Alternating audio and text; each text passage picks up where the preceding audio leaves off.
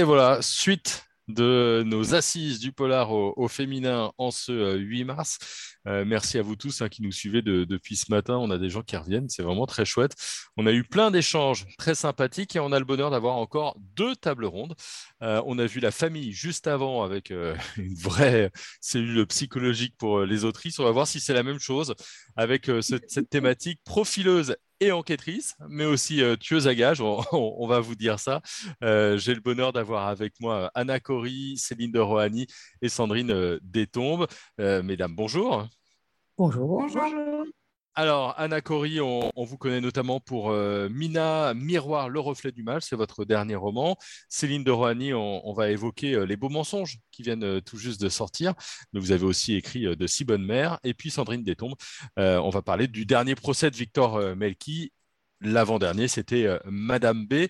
L'objectif un peu de notre de notre discussion, c'est de voir un petit peu comment vous mettez en scène vos enquêtrices et vos, et vos personnages euh, féminins.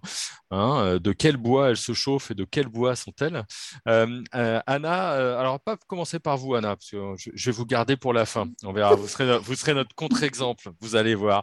mais on va commencer avec toi, Sandrine Détour. Nous avons décidé collectivement de nous tutoyer juste avant. on va parler de la commissaire Maxime Tellier, qui va notamment être au centre du dernier procès de Victor Melki. Maxime Tellier, euh, qui est-elle pour vous, son autrice? Alors, Maxime Tellier, c'est une femme extrêmement indépendante, très bonne dans son métier. C'est une meneuse d'hommes, mais pas dans le sens où elle, veut le faire, c'est juste qu'elle a ça en elle et qu'elle est très respectée euh, pour ça, que tout le monde, euh, elle a des bons soldats qui sont prêts à la suivre, qui sont prêts à aller au feu avec elle. elle est vraiment très bonne là-dedans, elle maîtrise tout. En revanche, sur sa vie personnelle, c'est plus compliqué. Elle est assez fragile, c'est plutôt, euh, euh, plutôt une adolescente, on va dire. Euh, voilà, c'est une petite fille qui a grandi qu'à un et qui est beaucoup plus à l'aise pour s'occuper des autres et en être en empathie avec les autres plutôt qu'être déjà un petit peu tendre avec elle. Et donc, voilà, c'est ce personnage à la fois attachant par ses maladresses, agaçante euh, justement parfois par son manque de maturité quand il s'agit euh, d'elle, et respectée euh, dans son milieu professionnel. elle est à la fois très pro et en même temps elle a des failles personnelles et juste personnelles. Oui, personnellement elle n'est pas, non, elle est pas au point. Elle a encore pas mal de progrès à faire. Elle n'est ouais, elle pas aboutie encore. Mmh. Euh, Céline de, même chose sur les beaux mensonges. Alors vous, elle s'appelle Céleste Ibar. Euh, et au moment où euh, on, la découvre, elle vient de quitter Paris et, la BRI après dix ans de bons et loyaux services. Mais qui est-elle, pareil pour vous? Comment vous pourriez nous la, présenter, cette Céleste? Alors moi, j'ai voulu sortir un peu des stéréotypes habituels de flics désabusés, alcooliques et divorcés. Et puis, euh, je, voulais aussi utiliser le mythe de Lara Croft parce que Lara Croft, c'est un petit peu la quintessence de la femme d'action. Donc, je voulais l'utiliser et le déconstruire. Mmh. Donc, euh, donc Céleste Ibar, c'est une femme qui est complètement insérée. Elle est mariée, elle a des adolescentes, elle a une vie parfaitement stable. Et puis, un jour, euh, un, jour un événement est venu infléchir le cours de sa vie et l'a forcé à se regarder en face et à, se réinventer. Mmh. Donc, c'est une femme qui prend des coups, c'est une femme qui se relève. Et, c'est aussi, j'ai envie de dire, c'est une femme un peu comme, comme nous toutes, elle est obligée de faire face, de composer avec le destin. D'accord. En, quelques mots, c'est bien, euh, bien brossé, c'est très chouette. On, ira un petit peu plus loin euh, juste après. Euh, Anna, alors je ne vous vois plus, Anna, on ne vous voit plus, mais est-ce que vous nous entendez? pourquoi ma caméra a décidé de se mettre en grève. Donc, euh, donc elle a dû me trouver trop moche, je sais pas. Il y a peut-être des revendications, on va, on va voir ça. Censuré par Facebook. On avait dit qu'il fallait remettre le haut et voilà, et censuré par Facebook. Mais j'étais pas, j'étais pas topless. euh, Anna, je voulais évoquer avec vous euh, Charlie. Alors Charlie, c'est pas tout à fait une profileuse et une enquêtrice. Euh, Charlie, c'est plutôt une tueuse à gages hein, dans euh, votre roman Miroir, le reflet du mal. Comment est-ce que vous, vous la voyez, cette Charlie? Euh, Charlie, c'est une, une, femme qui a, fait, euh, qui a commencé sa carrière comme dans une, dans le militaire, en fait. Elle est rentrée dans l'armée et elle a été débauchée par une, une agence un peu underground de mercenaires. Et elle a commencé par faire des missions avec, donc avec ses compagnons mercenaires. Et, et puis, ben, quand, quand, elle en a eu assez de, ces missions qui étaient toujours un petit peu les mêmes, c'est-à-dire euh, aller dans des endroits dangereux du globe, soit pour assassiner des, des, gens, soit pour en enlever, soit pour libérer des otages, elle a décidé de monter son petit business sur le dark web et, euh, et de devenir tueuse à gages. Donc, elle est hum, pragmatique, en apparence euh, froide. Euh, elle est surentraînée, donc euh, en fait, elle ne se pose pas tellement de questions. Quand elle accepte un contrat, c'est parce qu'il répond à ses critères. elle a quand même certains critères avant d'accepter les, contrats. Par exemple, elle refuse de tuer des enfants. Euh, et, par contre, elle est là pour la mission, c'est-à-dire que si en route, elle, trouve des victimes, euh, mais elle, elle est là pour tuer une personne en particulier, donc elle laisse tomber les victimes, elle s'occupe juste de remplir le contrat et elle repart. D'accord. C'est déjà, c'est déjà pas mal. Euh, souvent, les, les, auteurs et les autrices que j'interroge ont un lien un peu particulier avec leur personnage, soit parce que leur personnage, de temps en temps, acquiert une forme d'indépendance, soit parce que d'un seul coup, ils sont très proches et, presque parfois à, leur parler. Alors, quel est le lien, vous, avec euh, vos, personnages euh, Quel lien vous entretenez avec euh, ces trois figures d'héroïnes que vous venez de nous décrire? Qui veut commencer? Ah, On a retrouvé la caméra d'Anna. Ah bah, laissez ah, parler Anna, ah, Quel lien j'entretiens avec Charlie euh, quel lien j'entretiens avec Charlie? Je ne sais pas trop si j'entretiens un lien. En tout cas, je, l'ai imaginé comme étant, euh, comme étant assez proche de la femme que je suis, dans le sens où elle est dans un milieu essentiellement masculin, ce qui a été euh, très, très fort chez moi au début de ma, de ma carrière, et qu'elle doit faire plus ses preuves que les autres pour continuer à être une tueuse à gages on va dire, bien scoré euh, sur le dark web.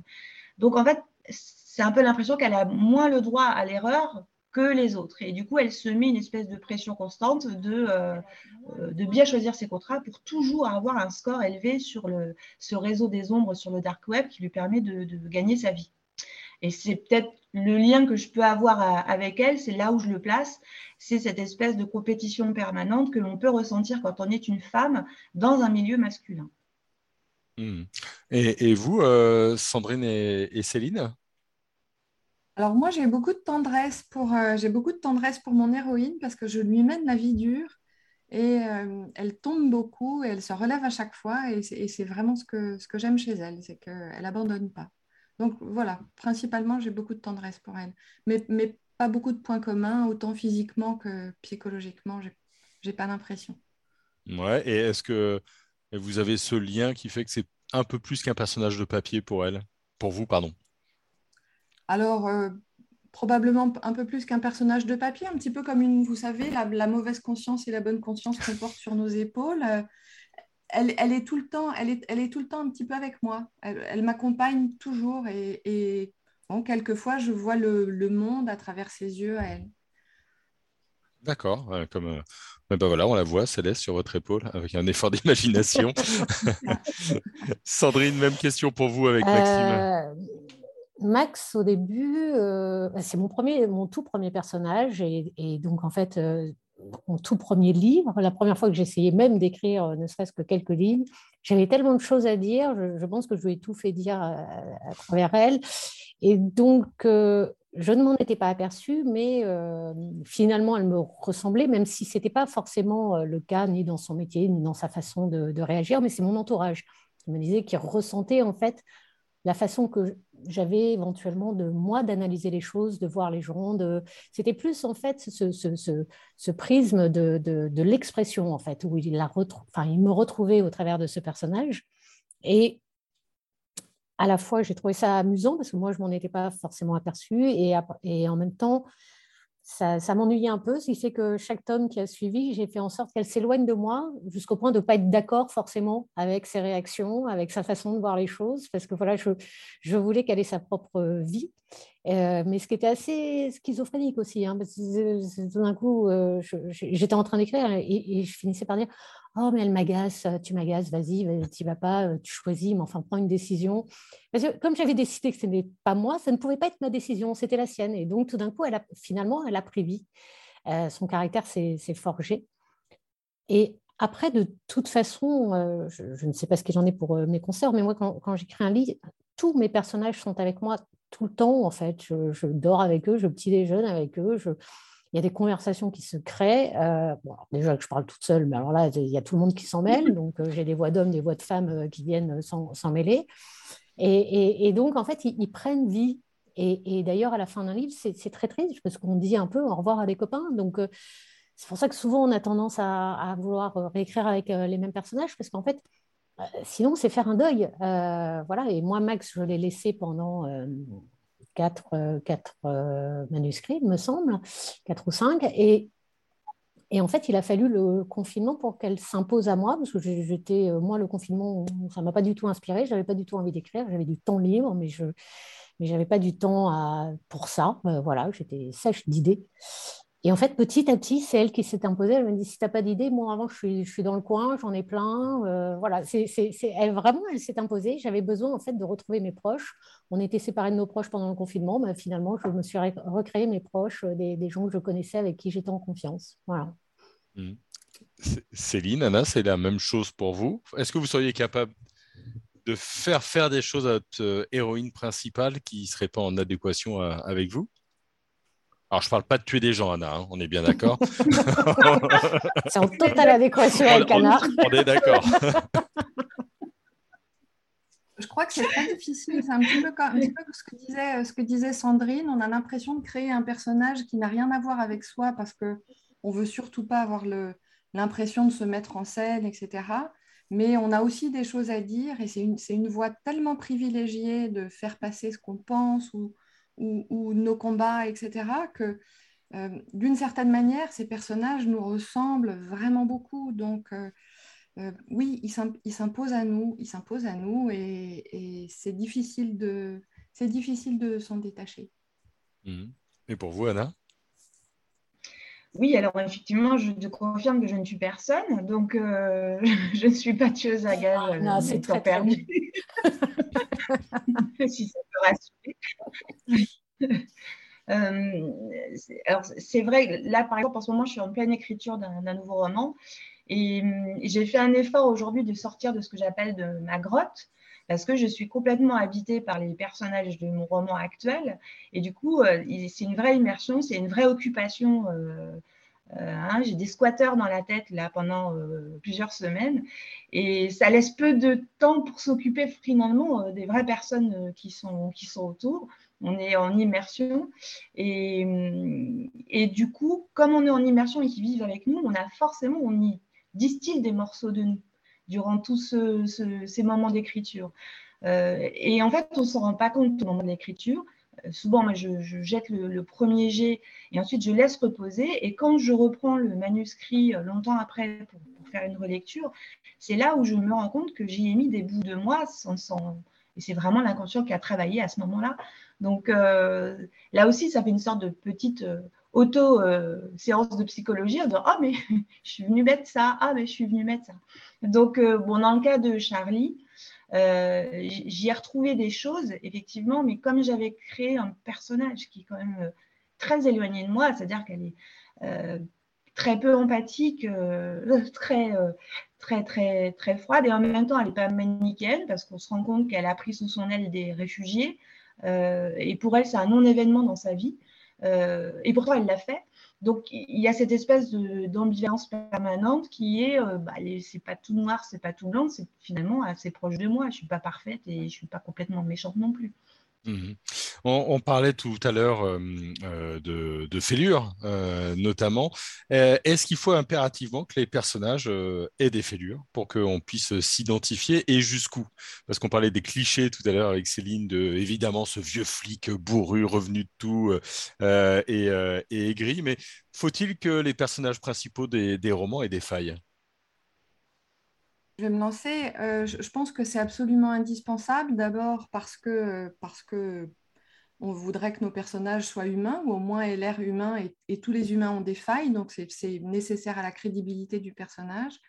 Et puis ensuite, euh, c'est important, pour, euh, important pour le lecteur. Il faut que c'est important que notre personnage principal, pardon, ait une évolution, et donc que, que ces failles puissent puisse répondre au thème du livre, puisse évoluer avec le thème du livre. Et voilà, je, pense que c'est indispensable dans notre position de, narrateur de créer des personnages avec des failles.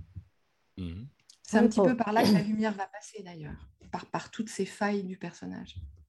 Je, pense que les failles, surtout, euh, amènent euh, de la profondeur à nos personnages et à toutes les réflexions qu'on va pouvoir avoir. Euh, on est dans du roman noir. le roman noir, il y a souvent un petit côté sociétal, il y a des réflexions voilà, sur, la société, il y a, de ce qu'on peut ressentir. L'empathie est souvent très présente dans les romans noirs. Pour ça, voilà, si on avait des personnages très lisses, c'est plus compliqué de leur donner un peu de, je trouve, de profondeur et surtout de pouvoir s'identifier à eux parce que ceux qui lisent du noir, souvent, ont, des failles, sans que je, ne veux pas faire une généralité, mais quand même un tout petit peu. Euh, donc, euh, donc voilà, je, pense que euh, les lectrices de, de, Polar ou les autrices, elles étaient plus, à mon avis, Albator que Capitaine Flamme. il fallait un, petit peu de noirceur, un petit peu quelque, quelque une profondeur. voilà, parce qu'on a envie justement de leur apporter parfois de la lumière ou de les faire tomber encore plus dans les ténèbres pour pouvoir euh, avoir de la peine pour eux, ressentir quelque chose pour eux. Et, donc ça, c'est les failles qui nous permettent d'avoir euh, toutes ces facettes-là. ouais, ces, aspérités sont importantes, je pense, euh, pour créer des personnages attachants. Mmh.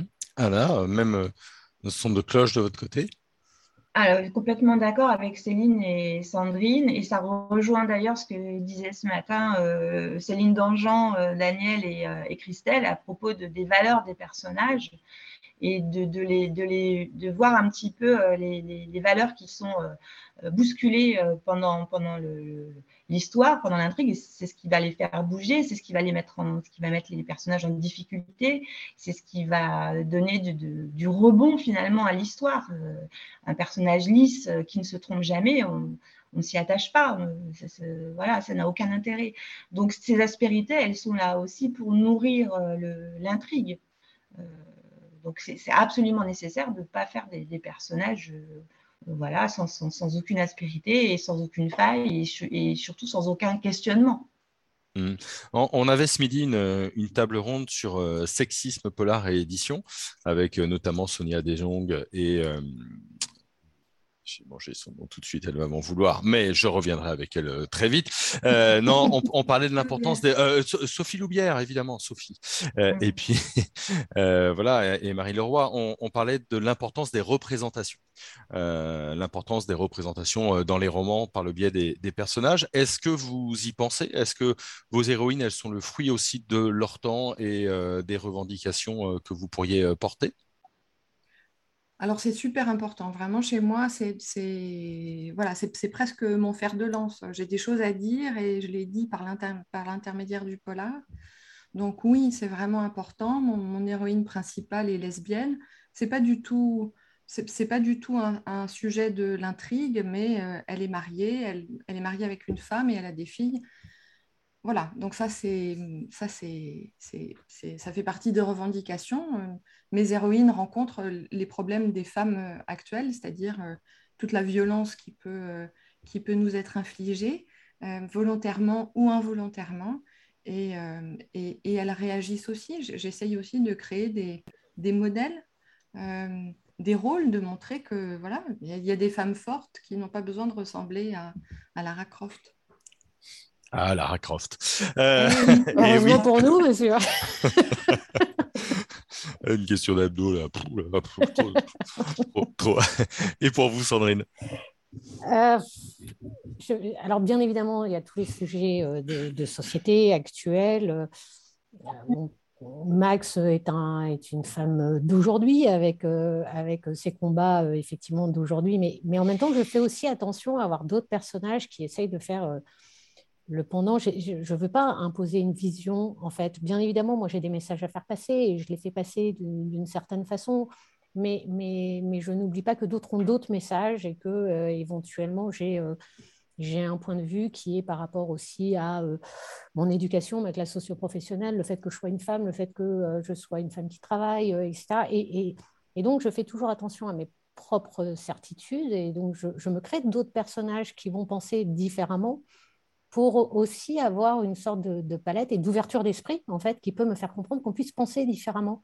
Et, ça, c'est important. Et, parfois, j'ai des lecteurs, lectrices qui me reprochent d'avoir fait des personnages qui euh, ne pensent pourtant pas comme moi, mais, mais qui existent. Et donc, euh, moi, je trouve ça assez important de, essayer de refléter une société entière et non pas euh, forcément avec euh, ce que j'aimerais voir. Euh, je ne veux pas me faire une bubble filter dans mes propres livres, en fait. C'est ça l'idée. Et pour vous, Anna? Bah alors c'est facile parce que comme comme j'interviens toujours après Céline et Sandrine, elles disent en fait l'essentiel. non, non, je ne fais que dire que je suis d'accord. Donc j'ai le rôle facile, je crois que je vais le garder. Hein. Mesdames, s'il vous plaît. Je, le, je, je le note pour la prochaine question, Anna. On est bien d'accord. On est bien d'accord. J'aurais dû, le faire, je crois. Mais oui, évidemment, le, moi j'écris essentiellement, euh, enfin je crois que la plupart de mes romans euh, sont portés par des héroïnes. Euh, et, ce ne sont pas des super héroïnes, c'est-à-dire qu'elles n'ont pas une cape, un slip par-dessus le collant, et voilà, ce sont des femmes souvent, euh, euh, alors pas quelconques, parce qu'entre Charlie qui est une tueuse à ou Jade qui est une commandante de la, du SRPJ, c'est pas non plus des femmes quelconques, pas tout à fait, mais en tout cas, l'important c'est de dire que les héroïnes sont, les femmes en fait du quotidien. C'est pas forcément c'est pas forcément quelqu'un qui a une profession ou une vie extraordinaire. Euh, moi, je m'intéresse beaucoup aux personnages, j'aime beaucoup les, héroïnes qui sont finalement euh, contre nature. Euh, c'est-à-dire qu'elles se retrouvent dans une situation où elles n'ont pas, ça ne fait pas partie de leur schéma de vie, ça ne fait pas partie de leur quotidien, et du coup elles se retrouvent confrontées à quelque chose qu'elles ne veulent pas, et c'est ça qui est le plus intéressant. C'est toutes les situations où on est finalement sorti de notre zone de confort. Donc, d'où l'intérêt d'avoir effectivement des sujets de société. Céline faisait référence à son personnage qui est, euh, qui est gay et qui est marié avec une femme. Euh, c'est aussi un de mes personnages récurrents. J'ai choisi de mettre un personnage qui est gay et euh, qui est en relation avec une femme. Je pense que c'est aussi un reflet de, notre société actuelle et ça fait partie de, de, ces nombreuses petites voix féminines qui ont envie de se faire entendre. Mmh. Oui, une forme de, de normalité qui est une forme aussi de revendication. Quoi, hein. Tout à fait. Euh, moi, j'ai une question sur la construction des, personnages dans tout ce que vous dites. Il y dites, pardon, il y a, pas mal euh, d'intentions et de revendications. Est-ce que euh, vous écrivez vos personnages avant et leur évolution avec des fiches de personnages comme on pourrait l'avoir dans le jeu de rôle, ou est-ce que ça s'impose au fur et à mesure de, l'écriture? Comment est-ce que vous préparez l'évolution de vos personnages et vos personnages? Anna Alors, Anna, évidemment.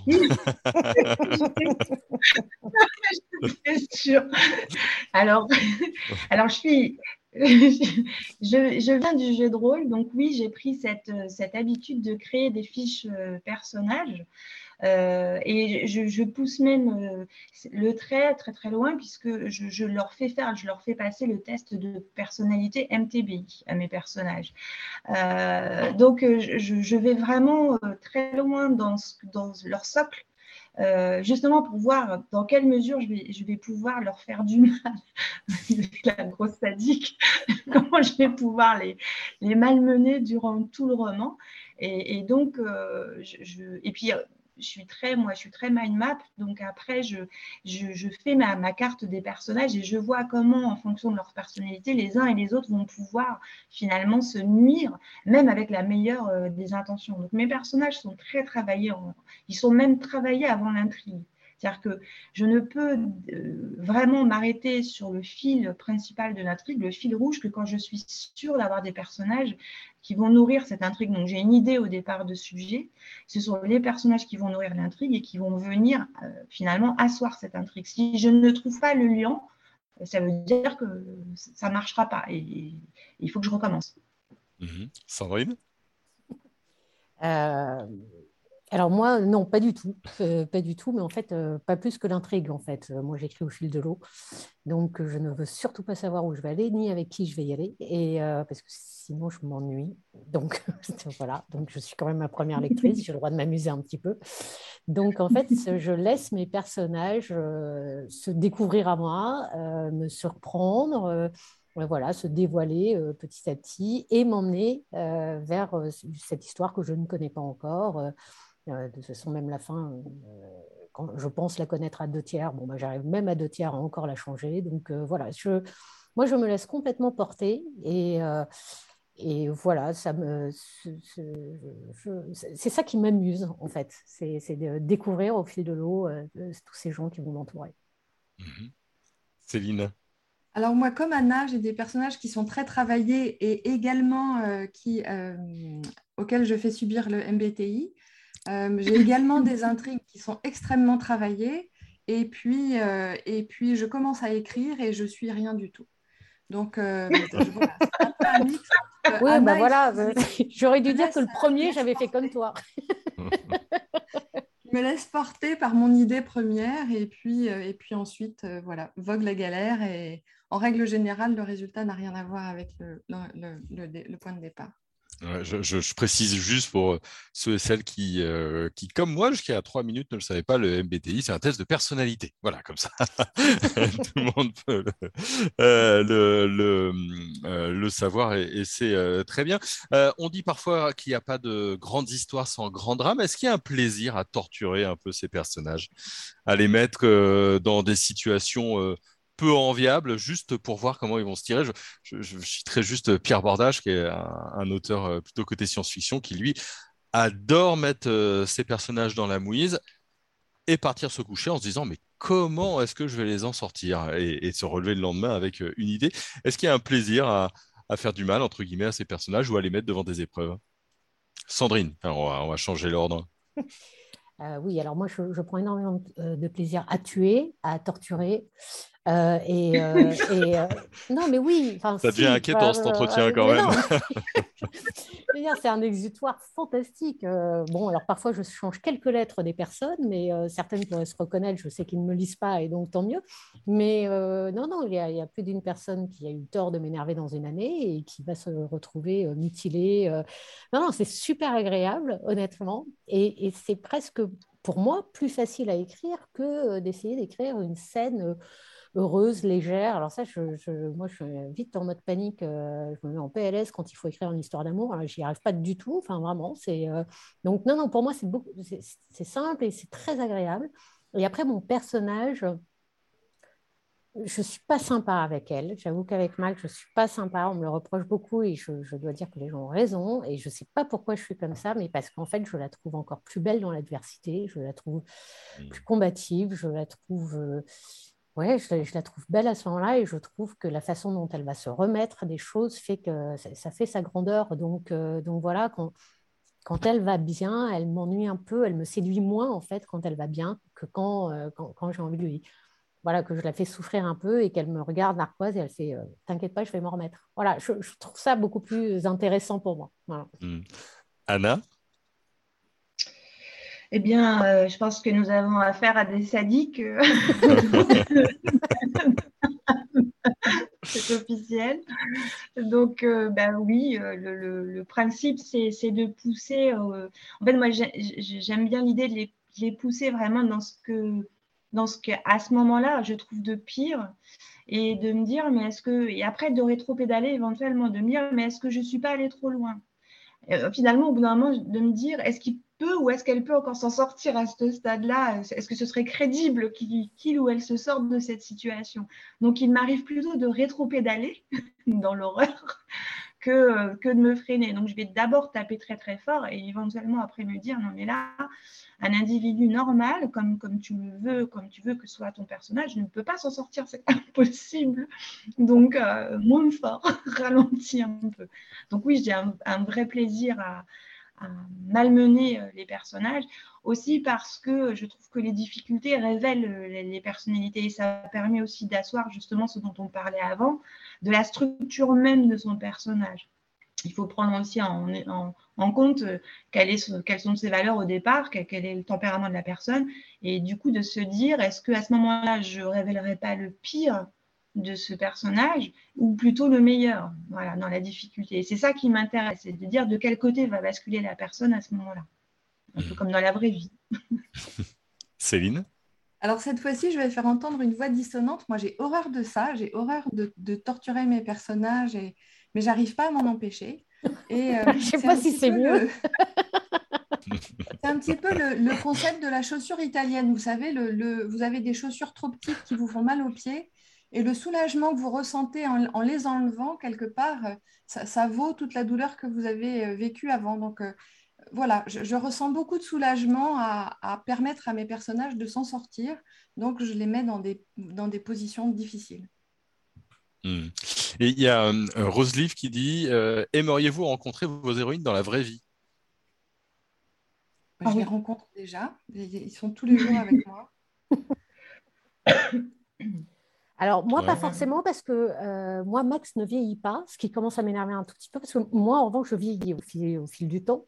Donc, on a démarré, on avait à peu près le même âge, et elle, elle garde un peu sa fougue, elle n'a mal nulle part le matin quand elle se réveille, tout ça, machin. Moi, il y a les années qui passent, donc je, elle pourrait commencer à m'agacer un tout petit peu, à rester euh, avec cette même... Euh, ouais, avec cette même jeunesse éternelle. Donc voilà. Mais, mais sinon, dîner avec elle, boire un verre avec elle, ça pourrait, ouais, ça pourrait m'amuser, je pense. Anna? Euh, bah, pareil, euh, bon, c'est vrai qu'elles vivent pas mal avec moi quand je suis en pleine écriture, mais, mais je pense que ça m'intéresserait de les rencontrer parce qu'il y a plein de choses sur lesquelles on ne serait pas d'accord. Donc ça pourrait être très explosif. Euh, Xavier nous, nous, demande comment gère-t-on le bagage qui accompagne son personnage quand il est récurrent? Mm. le, passif. Alors ça, c'est une question pour vous, Sandrine, pour ah. commencer, puis après... En fait, c'est assez, facile. Pour moi, avoir un personnage récurrent, euh, c'est presque un confort parce que justement, déjà, je peux me concentrer encore plus sur l'intrigue parce que quelque part, je connais déjà euh, mon personnage, je connais pas mal de, ce qu'il a à m'offrir et donc je peux aller chercher quelque part dans son bagage euh, des, éléments qui vont m'aider pour mon intrigue. Et donc, moi, je peux me concentrer sur l'intrigue parce que voilà, j'ai ma base, elle est là et je vais pouvoir l'étoffer. Et donc, en fait, c'est même plutôt agréable parce qu'on on va en être aux accessoires. On n'est plus euh, dans, dans, la personne mère. Donc, euh, donc en fait, c'est voilà, comme si vous mettiez des, touches supplémentaires au tableau. Mais, mais, mais c'est plutôt agréable. C'est voilà, on est dans pas de la finition parce qu'on pense que enfin c'est jamais fini comme, euh, comme la vie, comme nous qui évoluons sans cesse. Mais voilà, c'est ce, ce, ne sont que des petites touches que je peux rajouter donc, ce, bagage qui pourrait paraître lourd, en fait, au contraire, euh, m'aide à avancer. Hmm. Anna? Alors, moi, je, pense que j'ai le syndrome de la bonne élève, hein, définitivement, parce que c'est quelque chose qui me fait très, très peur. Du coup, je suis devenue, euh, je, me suis fait une Bible, un peu comme on trouve dans les, dans les scénarios pour, euh, pour les séries. Je me suis fait une Bible euh, sur toutes les séries que j'ai. Bon, j'ai aujourd'hui deux personnages récurrents, mais il y en a une sur laquelle j'ai déjà trois romans et une autre où je suis en train d'écrire le deuxième. Et du coup, dans cette Bible, il y a, il y a vraiment tous les choix fait, qu'elles ont fait dans, dans les dans les romans précédents, euh, pour éviter de créer une espèce d'incohérence qui ne serait pas expliquée. chaque, chaque enquête est, séparée. Finalement, un lecteur qui découvre l'enquête numéro 3, il ne va pas être perdu parce que c'est une nouvelle enquête. Euh. mais par contre, pour le, pour le lectorat qui a suivi depuis la première enquête l'héroïne, euh, je, me, je, me, dois d'avoir une cohérence dans, dans, son positionnement, ses choix euh, et son évolution, parce que certaines enquêtes font évoluer, euh, certaines affaires font évoluer aussi les personnes, la, vision qu'elles ont du monde. Donc, euh, du coup, je suis passée en mode maniaque. Je me suis fait une Bible très détaillée avec les choix importants, les valeurs qui ont évolué. Euh, et du coup, je fais une Bible aussi pour tous les personnages récurrents qui accompagnent ces héroïnes. Donc, oui, franchement, le syndrome de la bonne élève, je crois que je suis en plein dedans. et, vous, Céline? Moi, je rêve, de, je rêve d'avoir le courage d'Anna, mais je, je ne l'ai pas. Donc, je n'ai pas de Bible. Mais un petit peu comme Sandrine, je suis contente. Les personnages récurrents, je les connais. Donc, je connais leur histoire. Et j'essaye, euh, dans les livres, à chaque fois, de distiller des petites touches que je vais pouvoir euh, réutiliser plus tard euh, pour, pour, pour qu'il n'y ait rien qui arrive un petit peu comme ça, qui, qui déboule de, de, nulle part. Donc, c'est plutôt une chance, je trouve, les personnages récurrents qui ont eu une vie avant, le, avant les textes. Euh, on a Céline Dangean qu'on avait sur la première euh, table ronde ce, matin. Euh, voilà, vous pouvez lui faire Salut copine Qui dit Êtes-vous ou seriez-vous aussi à l'aise pour inventer des héros ou personnages récurrents masculins? Moi, j'en ai un, donc plutôt super à l'aise. Hmm. Pas de différence. Non, c'est même plutôt.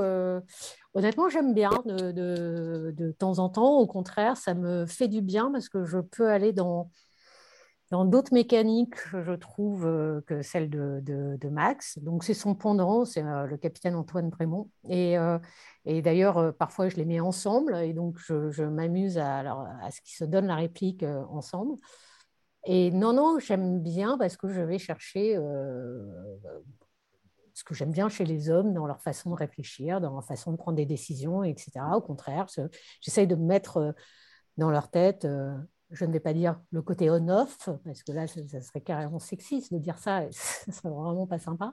Donc, euh, mais, voilà, moi, ça me, au contraire, ça me fait du bien, justement, d'essayer de, me mettre euh, dans, dans, la peau d'un mec. Alors après, ce qui est assez euh, mignon, c'est que en me relisant, je m'aperçois que souvent, il se retrouve avec des « et eux » à la fin, parce qu'en fait, en écrivant, je me mets à la place de mon personnage, mais forcément, je lui mets des e à la fin euh, parce que voilà, dans ma tête, c'est moi et donc j'oublie que lui, c'est un homme. Euh, mais, mais, voilà, cette dichotomie est assez sympa à travailler, je trouve. Hmm.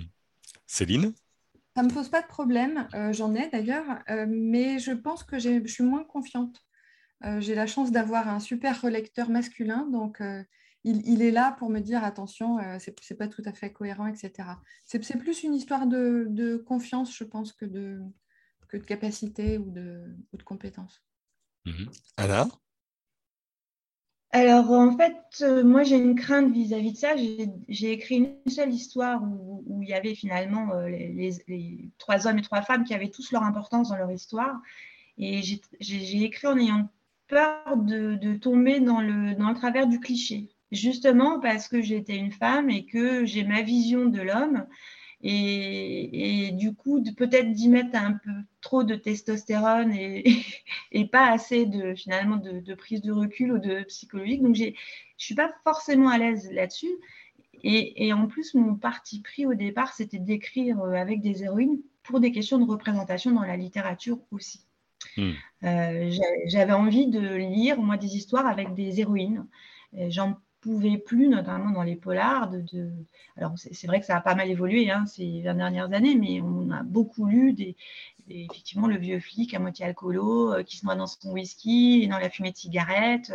Euh, j'en pouvais plus de cette image en fait d'enquêteur, euh, voilà. Et du coup, j'avais envie de voir, de voir autre chose. Donc au départ, c'était un petit peu un parti pris de partir sur, sur des héroïnes. Et en fait, avec du recul, je me rends compte que je suis pas forcément à l'aise de, de, dépeindre un personnage masculin. Peut-être que ça viendra avec le temps, mais je suis plus à l'aise de d'écrire sur des personnages féminins. Ça marche. Eh ben, merci beaucoup en tout cas euh, à, toutes les trois. Euh, dernière question de, Gwen à l'instant. Le succès d'un roman dépend-il du héros principal? Et le lecteur doit-il forcément l'aimer? Allez, vous, avez 30 secondes chacune. Non, je, je, pense, je pense pas. Il y, a, beaucoup de. Non, non. On n'a pas besoin d'aimer le héros principal, mais on a besoin d'avoir de, de pouvoir s'attacher à lui d'une hmm. manière ou d'une autre sans l'aimer. C'est mieux quand on l'aime. Hmm. Sandrine, Anna? Anna euh, suis Sandrine. Euh, ben, en fait, euh, moi, je pense que aujourd'hui, l'histoire qui a connu le plus grand succès auprès du public, c'était justement une héroïne qui était détestable, antipathique, et pourtant qui, qui, qui, avait un vécu qui, qui pouvait, entre guillemets, excuser ses actes, mais qui allait vraiment très, très loin. Et, du coup, je, enfin, c'est pas quelqu'un que j'aimerais rencontrer. Voilà, tout ça pour dire. Et je pense pas que les lecteurs et les lectrices euh, aimeraient beaucoup rencontrer cette personne. Donc, oui, un peu pour rejoindre ce que dit Céline, on n'est pas obligé d'aimer de, de, euh, le héros euh, ou l'héroïne pour aimer l'histoire. Hmm. Sandrine, vous avez le mot de la fin. Ah oui, euh, non, mais là, je vais plutôt me placer en tant que lectrice surtout, parce que c'est mmh. compliqué de, répondre en tant qu'auteur. Euh, si on connaissait euh, la clé du succès d'un livre, bah, je veux dire, on la garderait et on recommencerait à chaque fois. Donc, non, mais moi, j'ai besoin que le personnage soit charismatique, aimable ou pas aimable, qu'il soit au moins charismatique. Voilà. Après, par moments, on me décrit des personnages tellement détestables bon, que je finis vraiment par les détester. et c'est vrai que si je les déteste, je, vais avoir du mal, moi, à prendre du plaisir à, lire le bouquin. En revanche, je peux ne pas du tout cautionner ce que va faire euh, le personnage, mais pourtant le trouver charismatique. C'est, pour moi, la, notion n'est pas tout à fait euh, la même. Donc oui, moi, j'ai quand même besoin d'aimer le personnage, l'aimer dans sa noirceur, l'aimer dans son horreur, l'aimer... Euh, voilà, une fois de plus, je ne cherche pas à ce que ça soit un super personnage, c'est pas le problème. Il faut qu'il ait un charisme. Donc voilà, si on prend par exemple, les, livres de Jérôme Camus et Nathalie Hude, et dans leur tétralogie, ils ont un personnage principal qui est on ne peut plus détestable. Pourtant, voilà, il est charismatique, on ne l'oublie pas. Donc voilà, j'ai quand même besoin, j'ai besoin d'un Kaiser Sosé au moins. Euh, voilà. Euh, on, aime, on aime le détester. voilà, Merci beaucoup à, toutes les trois hein, pour, euh, pour cette table ronde. Merci à, vous qui nous avez euh, suivis hein, et qui vous pouvez aller vous régaler avec cette table ronde à la réécouter et puis avec celle qu'on a menée depuis euh, ce matin. Un grand merci. Euh, dans quelques minutes, on aura la dernière table ronde et là, on va parler de l'amour qui vire au drame. Histoire de terminer sur une note positive, ce sera parfait. bonne soirée chez vous. Voilà, bonne soirée chez vous. Ce sera, ce sera à 18h. merci à tout le monde. Merci à tous. Merci.